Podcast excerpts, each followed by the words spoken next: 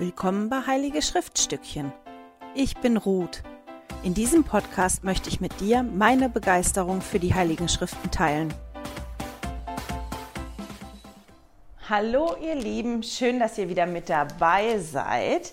Heute beschäftigen wir uns mit Matthäus 28, Markus 16, Lukas 24 und Johannes 20 und 21.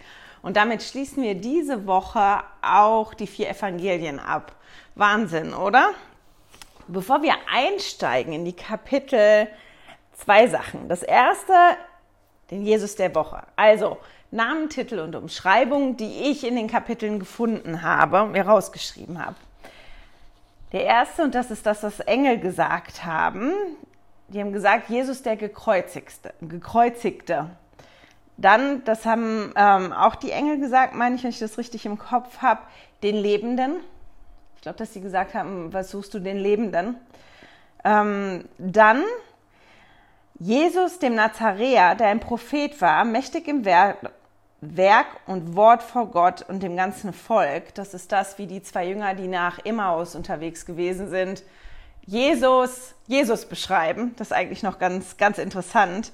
Und dann mein Herr und mein Gott. Toller Namen diese Woche. Bevor wir jetzt in die Kapitel einsteigen, die sich ja mit dem beschäftigen, was passiert ist direkt in den Tagen, nachdem Jesus gestorben ist, möchte ich noch über eins sprechen, was mir aufgefallen ist in den Kapiteln vorher, was ich bisher immer überlesen habe. Und ich fand das spannend. Und zwar so spannend, dass ich da wirklich mehr drüber nachdenken musste. Und selbst vor vier Jahren, und das ist im Erwachsenenalter das erste Mal gewesen, dass ich das Neue Testament wirklich mal am Stück gelesen habe und intensiv gelesen habe, habe ich mir da keine Notizen zu gemacht. Und deswegen ist das und so dann immer spannend, wenn mir irgendwie was Neues auffällt, wo ich dann bin, hoch, das ist mir ja noch nie aufgefallen. Vielleicht ist euch das schon lange aufgefallen, mir einfach nicht. Und zwar ist es was, was in Lukas 22 steht. Und zwar in dem Moment, wo Jesus im Garten Gethsemane ist und betet und den Vater wirklich bittet darum, ähm, dass der Kelch an ihm vorübergehen kann. Und das ist äh, im Moment, der wirklich auch nicht einfach gewesen ist für Jesus. Und in, in Vers 43 steht dann, es erschien ihm aber ein Engel vom Himmel, der ihn stärkte. Und das ist der Satz, den ich bis jetzt immer überlesen habe. Mir war das überhaupt nicht bewusst, dass der Vater im Himmel Jesus einen Engel geschickt hat, der ihn gestärkt hat in der Situation und dass auch Jesus da Unterstützung gekriegt hat in dem Moment, um das, was wirklich schwer für ihn gewesen ist. Und er hat ja wirklich gelitten. In Vers 44 lesen wir davon, dass er in Angst war und dass er gebetet hat und noch heftiger gebetet hat, weil er in Angst gewesen ist und dass dieser Engel ihn so gestärkt hat, dass er das jetzt durchhalten konnte und das schaffen konnte, was er schaffen musste. Und das ist so, ich weiß auch nicht warum, das hat mich beschäftigt, weil das hat mich auch so gerührt, das zu sehen, dass auch Jesus, von dem wir ja denken, meine Güte, also wie ich zumindest, das ja immer der Perfekte, Jesus der Perfekte, der, der alles gemacht hat, der, ja, der den Nächsten perfekt geliebt hat und so weiter und so fort, dass der auch eine Situation hatte, wo er gesessen hat und gesagt hat, ich, ach, wenn das geht, ich möchte das nicht erleben, ich möchte das nicht. Aber auch in dem Moment natürlich der perfekte Jesus gewesen ist, der seinen Willen unter den Willen des Vaters gestellt hat und gesagt hat, ich hätte gerne, Vater, wenn es da irgendeinen anderen Weg gibt, ich würde lieber den anderen Weg gehen. Aber wenn nicht, dann mache ich das.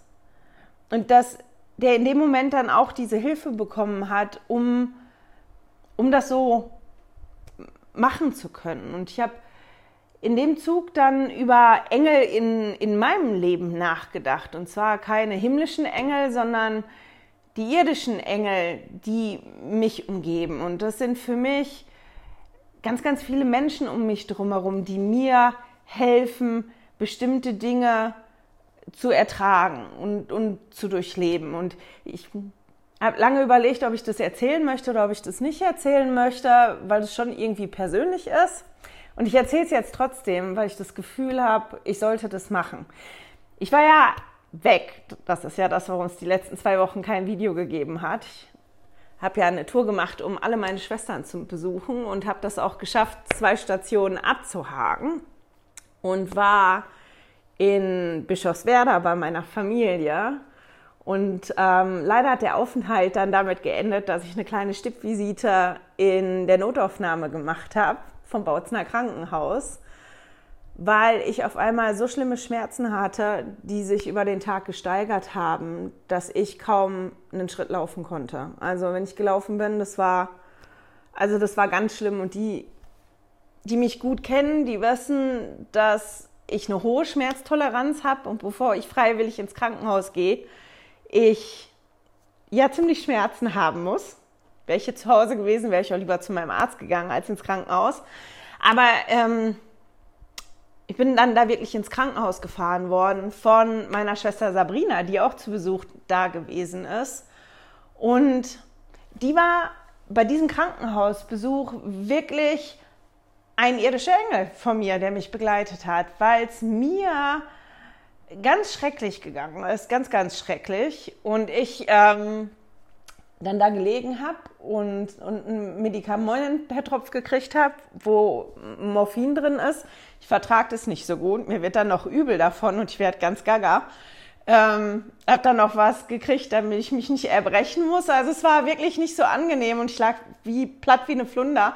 Ein bisschen gaga da auf der Liege, aber dadurch, dass meine Schwester Sabrina bei mir war, ähm, das leichter für mich war, weil ich da nicht nur geheult habe vor Schmerzen, sondern ich auch geheult habe, weil die das geschafft hat, aus dieser ganzen Situation auch die Komik rauszuholen. Und, und wir beide da wirklich in diesem Raum waren und uns die Bäuche gehalten vor Lachen, äh, die Bäuche gehalten haben vor Lachen.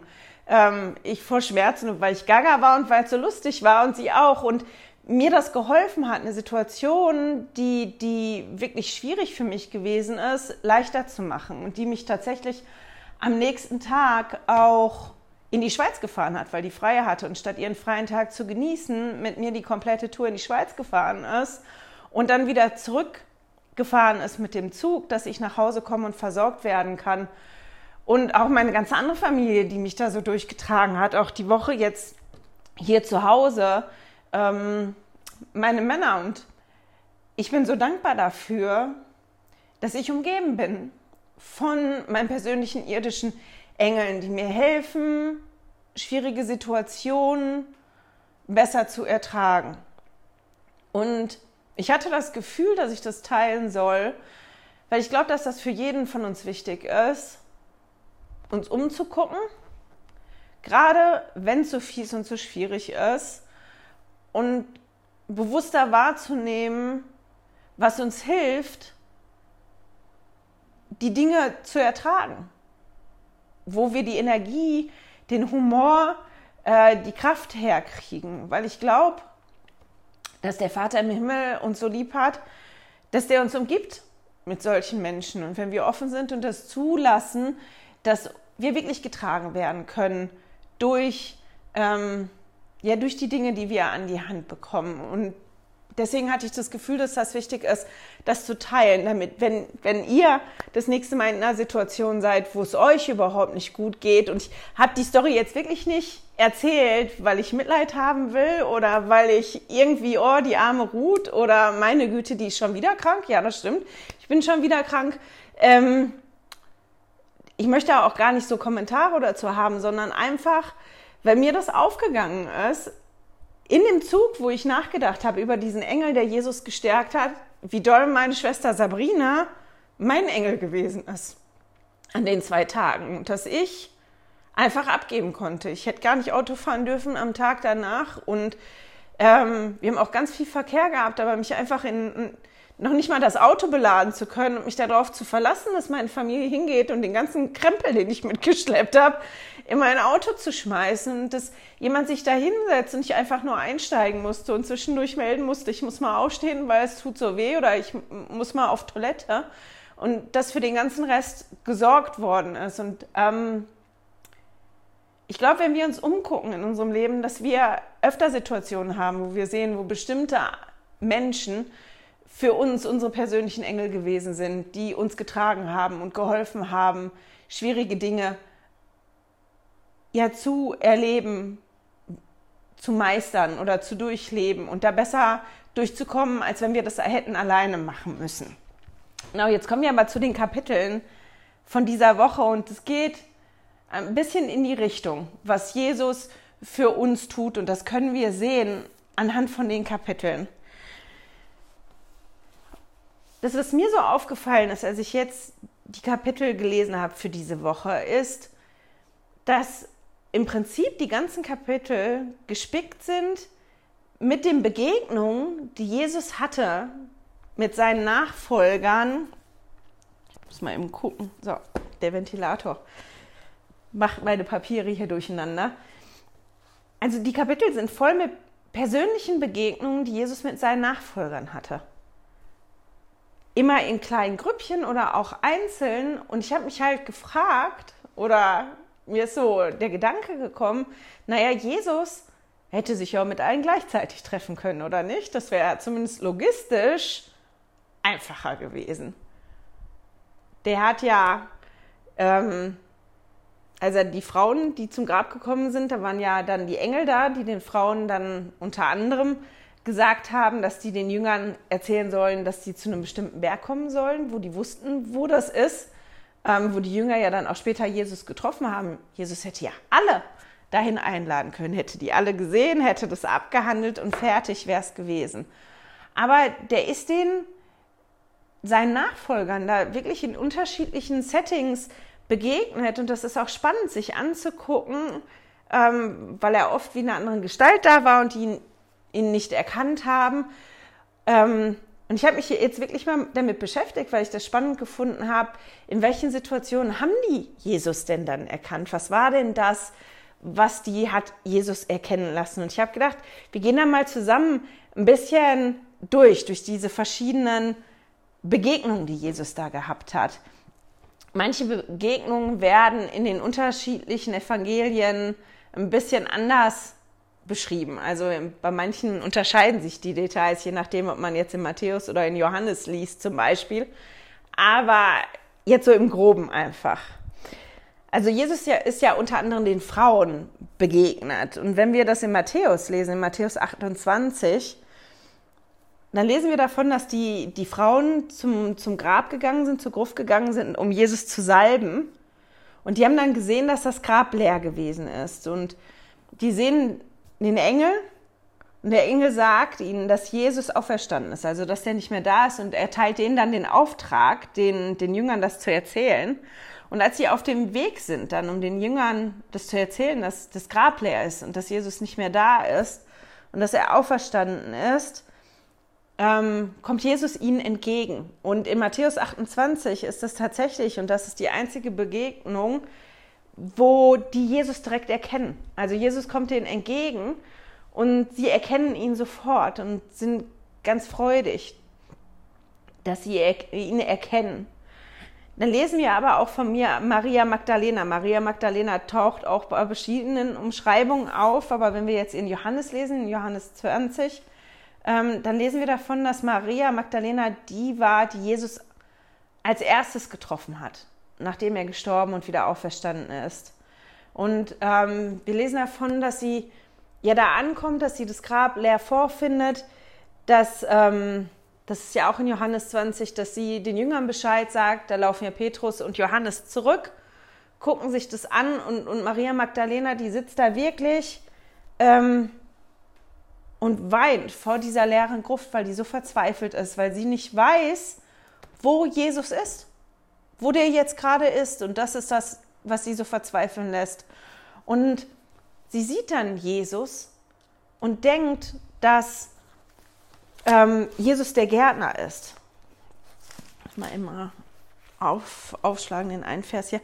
Dass Jesus der Gärtner ist und sagt dann zu ihm, hast du den da rausgenommen? Wenn ja, sag mir, wo du den hingetan hast. Ich, ich hol den. Und man sieht dieses Bedürfnis von Maria Magdalena, ähm, wirklich zu wissen, wo Jesus jetzt ist und, und um sich um ihn zu kümmern und das zu wissen. Und Jesus spricht sie dann an mit ihrem Namen und sagt zu ihr Maria. Und in dem Moment, wo er das sagt, wendet sie sich um und spricht zu ihm auf Hebräisch Rabuni. Das heißt Lehrer. Rabuni ist ja die, äh, die Steigerung von Rabbi.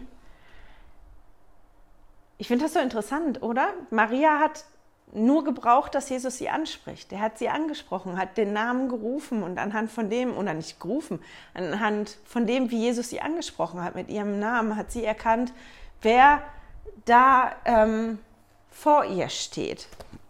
Und Jesus sagte ja dann auch, dass sie ihn noch nicht anfassen kann, weil er noch nicht beim Vater gewesen ist. Und ich finde das so schön. Das war das Bedürfnis, was Maria hatte, dieses, ich muss wissen, wo er ist und er ist da und spricht sie nur mit dem Namen an und sie weiß das. Sie erkennt ihn daran, wie er sie anspricht. Toll, oder? Ähm, dann habe ich mir noch aufgeschrieben von Johannes. Das finde ich lustig. Ich finde so und so,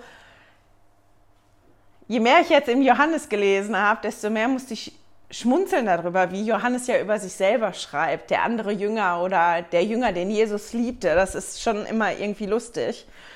Und wir lesen hier in, in Johannes 20, dass ja dann, dann äh, Maria Magdalena läuft, habe ich ja gerade erzählt, den Jüngern Bescheid sagt und dann Petrus und Johannes loslaufen, um sich das angucken zu gehen. Und dann ähm, ab Vers 4, also Johannes 20, Vers 4.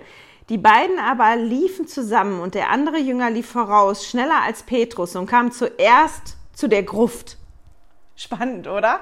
Ich musste wirklich laut lachen, als ich das gelesen habe, weil ich gedacht habe, meine Güte, ähm, war ihm wichtig zu sagen, die sind zusammengelaufen, aber er war erster, ich war erster, ich war als erster da.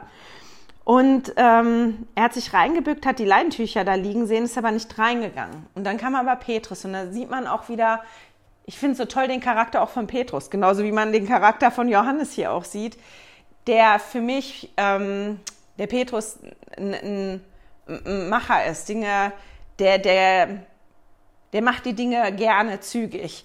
Und der geht dann aber rein in, in das Grab und Johannes geht dann auch rein. Und das sieht man im Vers 8. Und dann ging nun auch der andere Jünger hinein, der zuerst der, ähm, zu der Gruft kam, kam und er sah und glaubte. Und das ist interessant, oder? Das, was Johannes gebraucht hat, zum Glauben war das zu sehen. Der ist in, in dieses leere Grab gekommen, der hat die Tücher da gesehen, der hat das Schweißtuch gesehen und das war das, was ihm gereicht hat. Der wusste, ähm, Jesus ist auferstanden. Er ist ihm da noch nicht begegnet, aber das hat ihm gereicht. Er wusste das, was Jesus vorher gesagt hat. Das ist wahr.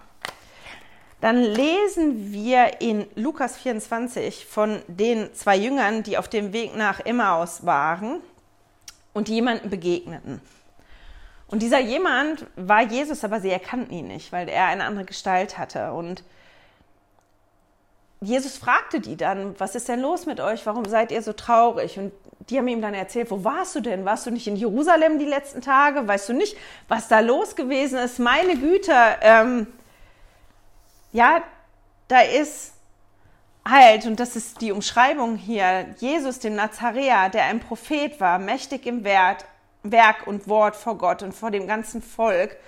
Ähm, und der ist gekreuzigt worden, weil unsere Führer hingegangen sind und dafür gesorgt haben, dass er gekreuzigt worden ist. Und auf dem Weg, den die dann zusammen laufen mit Jesus, geht Jesus hin und tröstet die im Prinzip und, und legt ihnen die Schrift aus und erklärt, warum das wichtig gewesen ist, dass das passiert ist, was passiert ist. Und die sind so angetan von, von Jesus, ohne dass sie ihn erkennen im ersten Moment, dass sie ihn auch einladen zu bleiben. Und Jesus bleibt zum Essen und bricht dann das Brot. Und an dem, wie er das Brot brach, erkannten sie Jesus.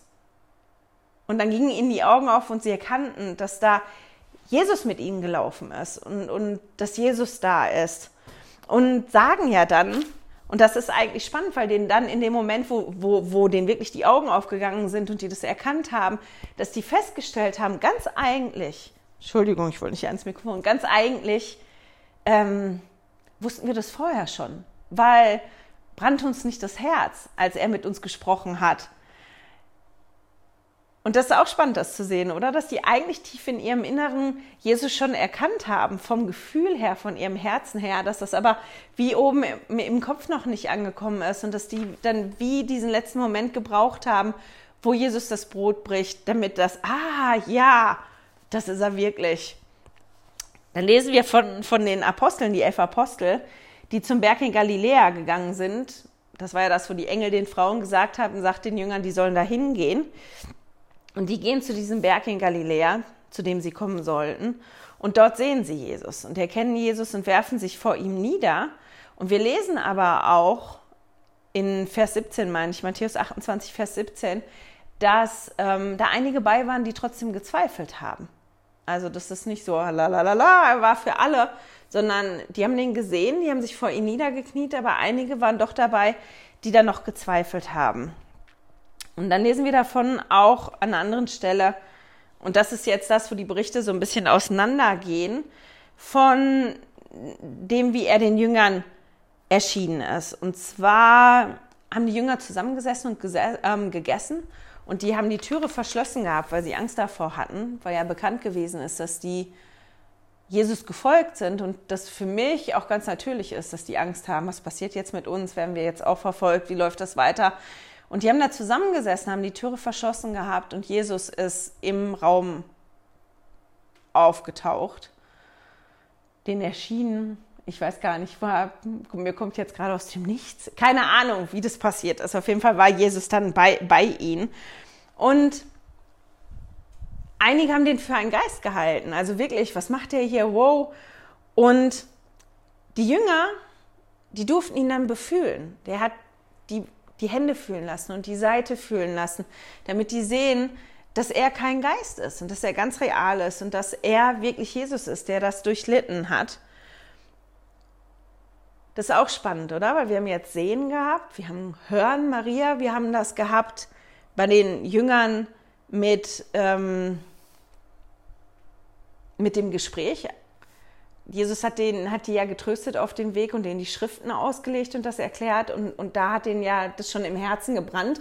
Also wenn ich das jetzt ein bisschen weiter interpretieren würde oder ein bisschen offener wäre, würde ich sagen, durch die Schriften haben die das erkennt, erkannt, die Art und Weise, wie Jesus ähm, denen die Schriften ausgelegt hat und an dem, was Jesus auch getan hat, dann nachher mit dem Brotbrechen. Und die Jünger, die durften dann hier wirklich die, die Wunden befühlen. Und Jesus ist dann auch hingegangen, hat gesagt, habt ihr was zu essen? Dann gebt mir das, um zu zeigen, er kann auch essen und er ist wirklich, der ist wirklich da und er hat, ähm, er ist kein Geist. Und bei diesem, diesem Treffen, als Jesus da den Jüngern begegnet ist und die ihm befühlen durften, war Thomas nicht da. Und als sie das Thomas erklärten, glaubte er ihnen nicht. Also der hat wirklich gesagt dann, also nee, sorry, ich muss das selber sehen und ich muss selber fühlen, um das zu glauben. Und das ist was, was ich nachvollziehen kann. Stellt euch das mal vor. Keiner hat das je erlebt und, und dann ist da jemand. Ähm, ich wäre auch bei dem gewesen, als ich gefragt hätte, was habt ihr getrunken, was ist passiert, aber das glaube ich nicht. Und Jesus kommt dann aber wieder und lässt Thomas selber fühlen, weil Thomas hat das ja gesagt, ich muss ihn sehen und ich muss es fühlen und, und Jesus macht, dass Thomas auch dazu in der Lage ist, dass er das bekommt, was er braucht, damit er glauben kann. Ich meine, er sagt auch zu ihm, du hast jetzt geglaubt, weil du gesehen hast, besser wäre oder selig sind die, die glauben, ohne dass sie sehen ähm, können. Und ich finde das, ich finde das toll. Also ich finde das toll insofern, das so zu sehen, dass Jesus uns so gut kennt oder auch seine Nachfolger da so gut gekannt hat, dass ihm wichtig war, dass jeder die Gelegenheit bekommt, ihn als Auferstandenen so zu sehen, wie er das braucht, um wirklich zu glauben, um dann nachher das Evangelium weitertragen zu können. Dass sie ihm so begegnen können auf eine Art und Weise, ähm, ja, wie, wie die das dann verinnerlichen können. Das ist so das eine, dass, dass mich das sehr berührt hat, dass das auch eigentlich so persönlich gewesen ist, dass wir da wieder sehen, wie Jesus den Menschen persönlich begegnet ist. in seinem irdischen Leben und aber ich daran auch sehen kann, wie Jesus uns heute auch noch begegnet, dass das auch eine persönliche Sache ist, wie er uns da begegnet. Wenn man sich auch einmal anguckt, ähm, Jesus ist Frauen erschienen. Er ist einer ehemalig Besessenen erschienen. Maria Magdalena war ja besessen von Dämonen. Er ist seinen Jüngern und Aposteln erschienen, aber darunter waren ja auch Zweifler und welche, die Angst hatten und welche, die sich verweigert haben. Und der ist denen erschienen. Und das erinnert mich halt auch daran, dass Jesus zu denen gekommen ist, die ihn gebraucht haben. Und dass für diese Liebe und diese Begegnung es da keine, keine Bedingungen gegeben hat. Er hat die schon auch an verschiedenen Stellen da ermahnt, warum habt ihr den Frauen nicht geglaubt? Oder dem Thomas, es wäre besser gewesen, du hättest geglaubt, ohne dass du mich sehen und ohne dass, das, dass du fühlen musst. Das hat er schon gesagt. Aber ähm, dass er den trotzdem begegnet ist. Mit dem, ähm, ja, was sie in dem Moment gebraucht haben. Und das fand ich total toll. Ich lasse das jetzt mal stehen, da kommen wir gleich nochmal zu. Weil ich das jetzt noch spannend gefunden habe, wenn man das dann liest, was in Johannes 21 passiert. Weil das ist dann so dieses Setting, nachdem die dann alle Jesus gesehen haben.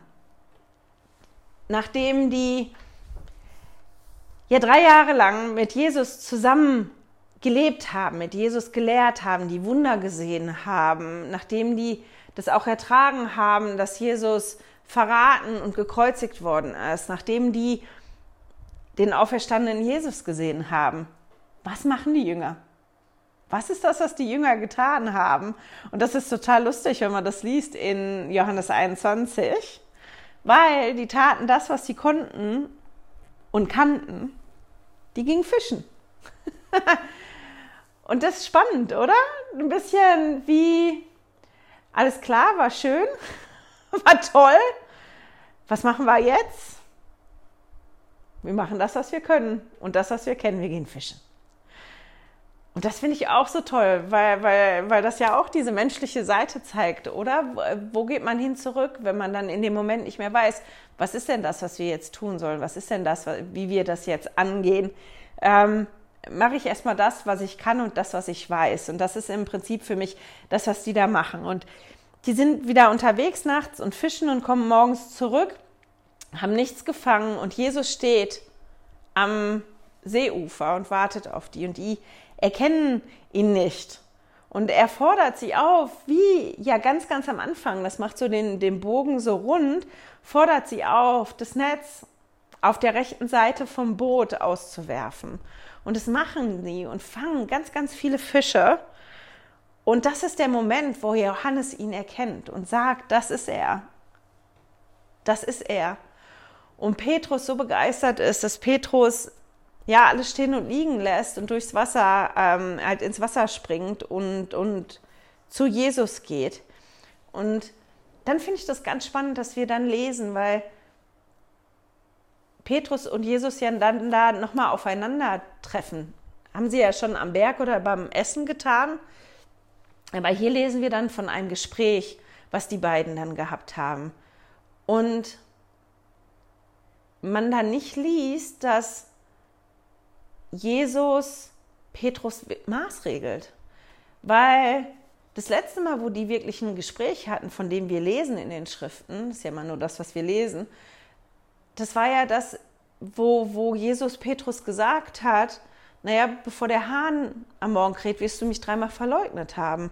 Und das ist ja auch genau das, was passiert ist, dass Petrus so Angst und so einen Respekt vor hatte, dass er da so zugeordnet wird, dass er Jesus verleugnet hat. Was ich auch nachvollziehen kann, weil in dem, wo man mitkriegt, ist eine Verhaftung gewesen, wir wissen nicht, wie das ist und das ist wirklich auch gefährlich für uns selber. Ähm, ich will mir das erstmal angucken und erstmal abwarten. Und das war ja so der letzte Moment, bevor Jesus gekreuzigt worden ist, dass Je äh, Petrus Jesus wirklich verleugnet hat. Und jetzt lesen wir von dem Gespräch, was die beiden hatten dann danach. Und das lesen wir in Johannes 21 ab Vers 15. und das passiert, nachdem die gefrühstückt haben. Ich meine, das finde ich auch schon wieder total toll. Kommen wir da nochmal zurück, bevor ich das vergesse mit am See. Ähm, Petrus ist ja rausgehüpft aus, aus dem Boot. Wir gehen nochmal eben kurz zurück. Er ist raus aus dem Boot. Die anderen Jünger sind dann später nachgekommen mit dem Fisch, die, mit den Fischen, die haben den Fang eingeholt. Und die haben die Fische gezählt, 153 große Fische. Und kamen da an und Jesus hat denen schon Frühstück bereitet. Das Feuer war an, da lag schon Fisch drauf, es gab Brot. Und die kamen zusammen und keiner musste den fragen, wer bist du, weil alle erkannt haben, wer er ist.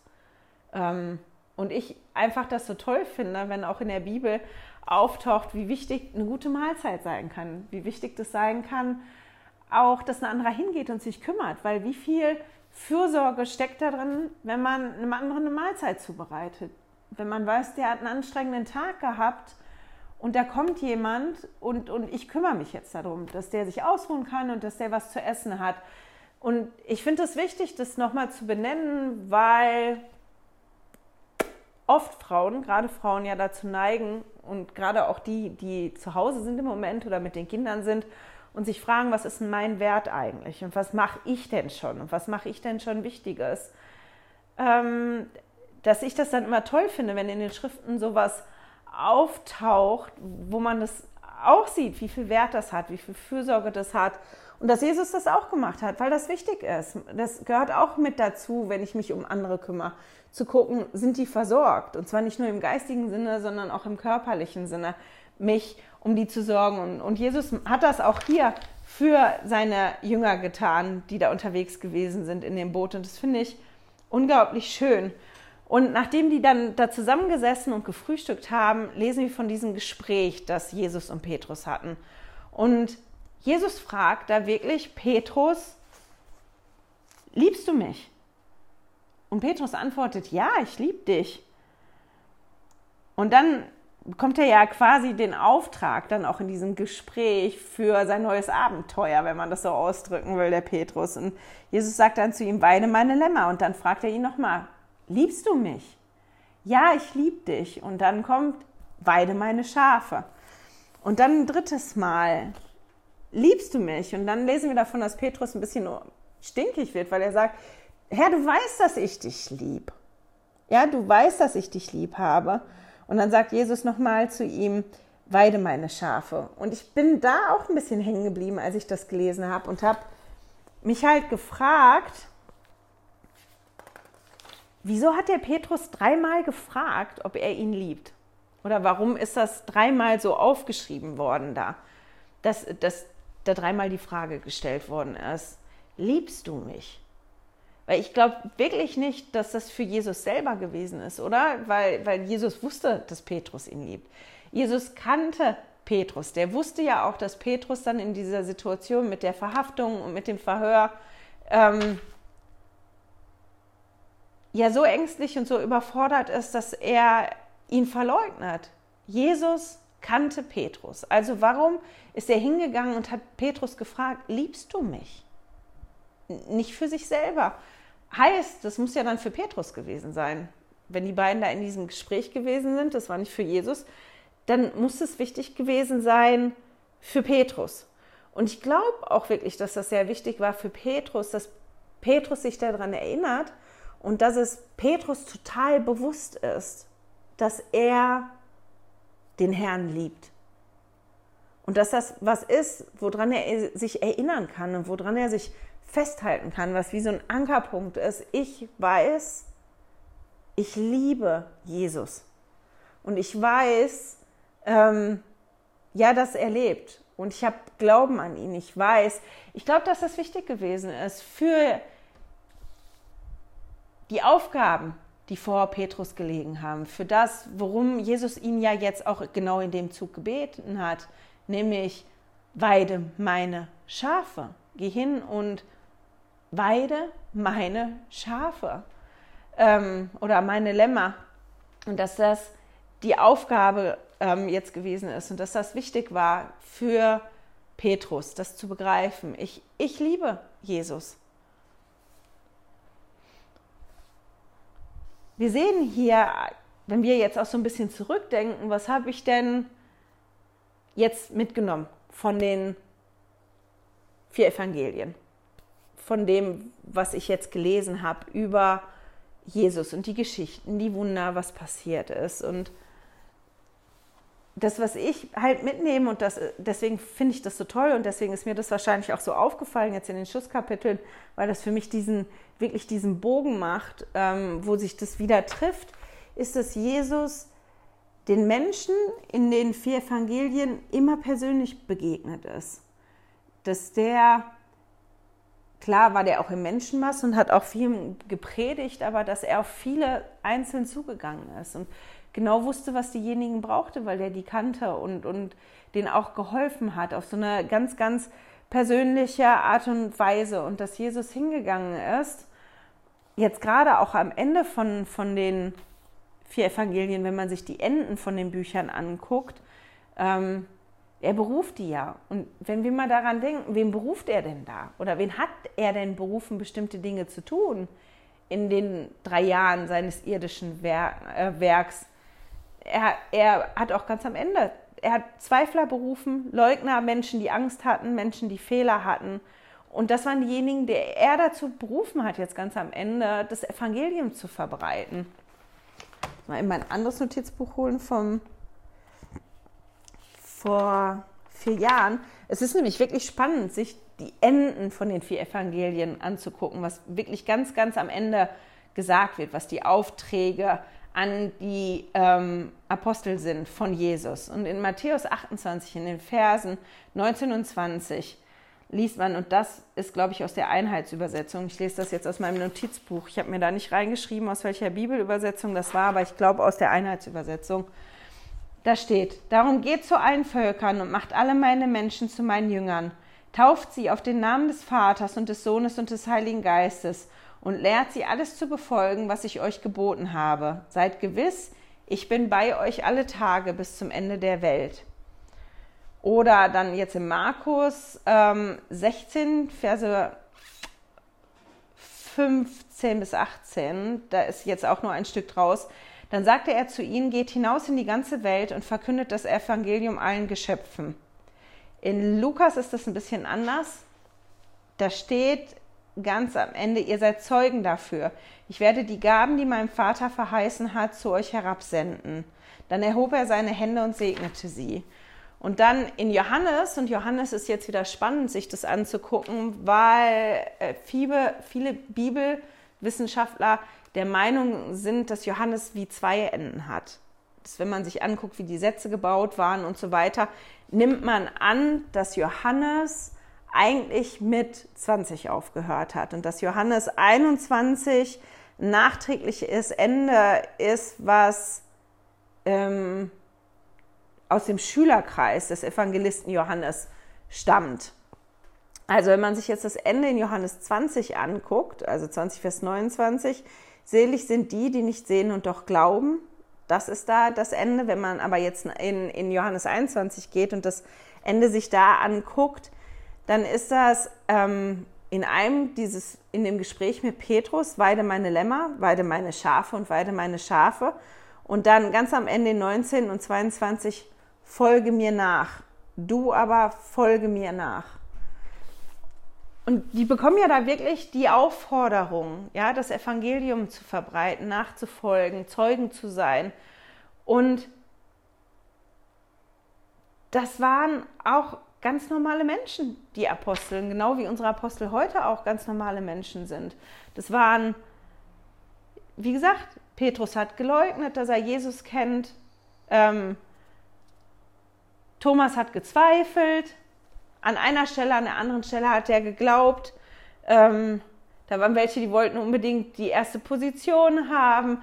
Also da war auch dieses ganze Potpourri an Menschlichkeit war da. Die waren nicht perfekt und trotzdem hat ähm, Jesus sie berufen. Und ich finde das so toll, weil mir das zeigt, dass ich, egal wie viel Fehler ich habe, egal wie viel ich richtig oder falsch mache, ich einen Platz habe. Ich habe immer einen Platz an der Seite von Jesus und ich kann immer meinen Beitrag leisten und ich kann auch das teilen, was mir wichtig ist und, und ähm, was Jesus mir gibt. Und, und ich kann meinen Glauben teilen mit anderen.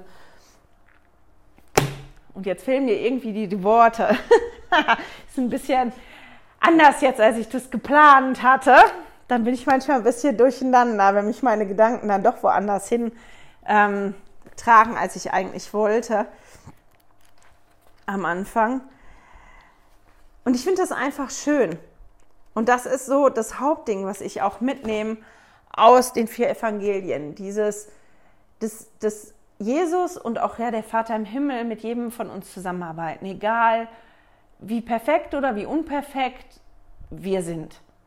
Ja, ich bin immer froh, dass ich nicht Gott bin und dass ich nicht mit so vielen arbeiten muss, die so eine Katastrophe sind, weil ich manchmal an mich denke und warum ich bestimmte Dinge nicht machen will. Und, und wenn ich dann bockig bin und müde bin und keine Lust habe, dass das auch wirklich relevante Gründe von mir sind, bestimmte Dinge nicht zu machen. Und ich denke, wenn ich so Menschen hätte, die manchmal so sind wie ich, weiß ich nicht, ob ich so gerne immer arbeiten würde mit denen. Und dann tut mir Gott ganz schön leid. Aber der hat natürlich auch viel mehr Geduld und ähm, mit uns.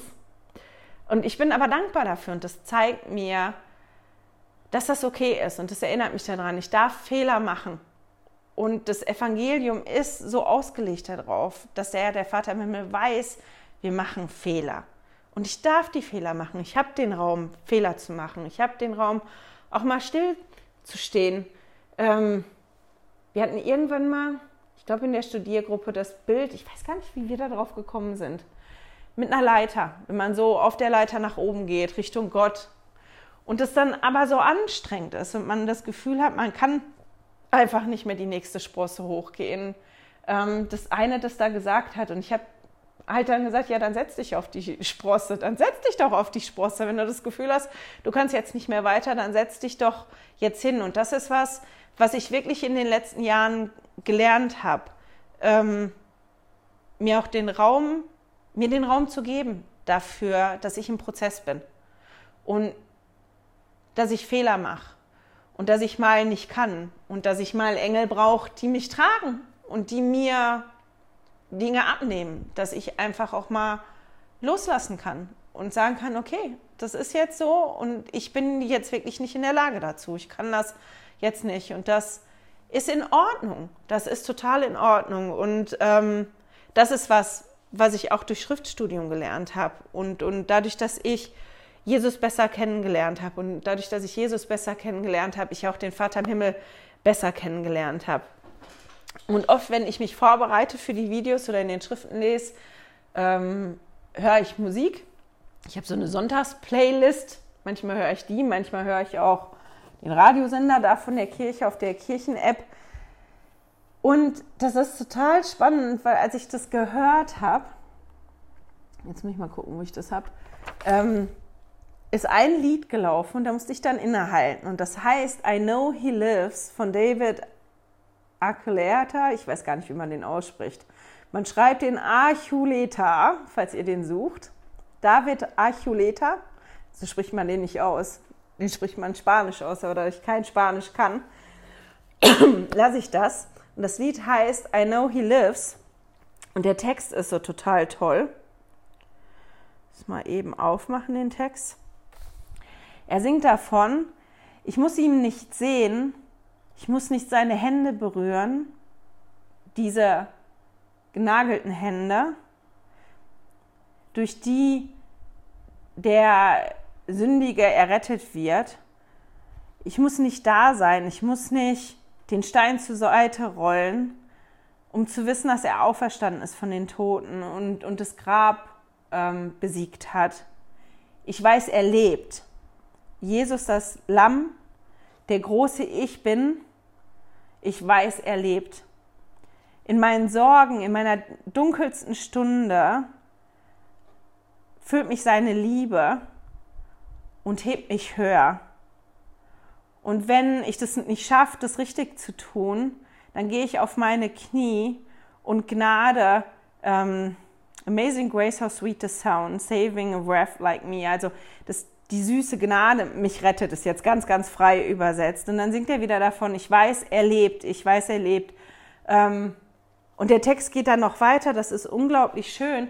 Das könnt ihr immer auf YouTube suchen, das ist wirklich toll. Es gibt eine Version von, von diesem David und es gibt aber auch eine Version von vier Missionaren, die das präsentieren, die auch total toll ist. Und als ich das Lied dann gehört habe, als ich in den Kapiteln gelesen habe, habe ich wirklich so innegehalten und habe gedacht, das ist so schön und das ist auch eigentlich gerade so passend zu den Kapiteln, ähm, weil die ja da wirklich erfahren haben, Jesus lebt. Der ist nicht nur, der war nicht nur da und ist nicht nur gestorben, sondern er lebt. Und, und er ja davon singt. Ich weiß, er lebt. Ich musste nicht da sein, aber das ist das, was ich weiß. Und dass ich mich dann gefragt habe, was ist denn das, was ich weiß? Jetzt nach den vier Kapiteln oder so und so, nicht vier Kapiteln, vier Evangelien. Was ist denn das, was ich weiß jetzt? Was ist das, was ich mitgenommen habe? Was ist das? Ähm, wie sieht es denn mit meinem Zeugnis aus? Was sind denn die Dinge, die ich weiß? Oder ganz im Speziellen, was sind denn die Dinge, die ich über Jesus weiß? Und ich habe so viel mitgenommen, aber für mich, ich kann das auch sagen. Ich weiß, er lebt. Ich weiß, dass es Gott gibt und dass Gott lebt. Und ich weiß, dass es Jesus gibt und dass er lebt. Und das ist was, wovon ich ein, ein ganz, ganz dolles Zeugnis habe und was mir hilft. Und ja, ich habe dann noch so ein ganzes Potpourri an Dingen, die ich festgestellt habe, von denen ich das weiß, dass das wahr ist. Und das ist meine Aufforderung an euch. Ich finde, das ist jetzt ein guter Punkt. Ich meine, wir haben noch ein halbes Jahr vor uns, wir sind ja noch nicht fertig mit dem Neuen Testament, aber wir sind jetzt mit den vier Evangelien fertig und das ist ja schon irgendwie auch so ein bisschen ein Schlusspunkt. Ja, wir haben uns jetzt das Leben angeguckt und das Wirken und den Tod und jetzt die Auferstehung von Jesus und diese ganzen persönlichen Begegnungen. Was ist denn das, was ihr wisst jetzt nach den vier Evangelien? Was ist das, was du weißt jetzt von Christus? Und ich für mich selber, ich, mir ist das nochmal so ganz aufgegangen. Ja, ich weiß das. Ich weiß, Jesus lebt. Und Jesus liebt mich. Und der ist für mich da. Und wenn mich keiner verstehen kann, dann kann Jesus das tun. Und vielleicht nehmt ihr euch ein paar Minuten Zeit, um mal in euch zu gehen und euch zu fragen, was ist denn das, ähm, was ihr wisst, ich verlinke das Lied im Newsletter. Das hört sich toll an. Ist mit Gitarre und Gesang. Die anderen können das suchen. I Know He Lives. David Achilleata, Achuleta, ach, die, die Spanisch können, die werden mich jetzt alle ermorden. Aber Achuleta schreibt man das. Vielleicht so und so besser. Ich wusste nämlich vorher auch nicht, wie man das schreibt. Ähm, ihr könnt es finden und hören und vielleicht, während ihr das Lied hört, das mal auf euch wirken lassen und darüber nachsinnen. Was ist das, was ihr wisst und was ist das, was euch trägt, wenn es euch nicht gut geht? Und mit dem Gedanken und der Aufforderung schicke ich euch in die nächste Woche. Ich hoffe, wir hören und sehen uns dann wieder. Tschüss! Hey, danke fürs Zuhören. Dieser Podcast ist die Audiospur von meinem YouTube-Video. Wenn du mich also nicht nur hören, sondern auch sehen möchtest, findest du mich auf YouTube unter Heilige Schriftstückchen. Melde dich auf www.heiligeschriftstückchen.ch für meinen Newsletter an und erhalte Zitate und Links passend zu jeder Episode. Außerdem findest du mich auf Facebook und Instagram, auch unter Heilige Schriftstückchen. Auf Instagram allerdings mit UE statt mit Ü.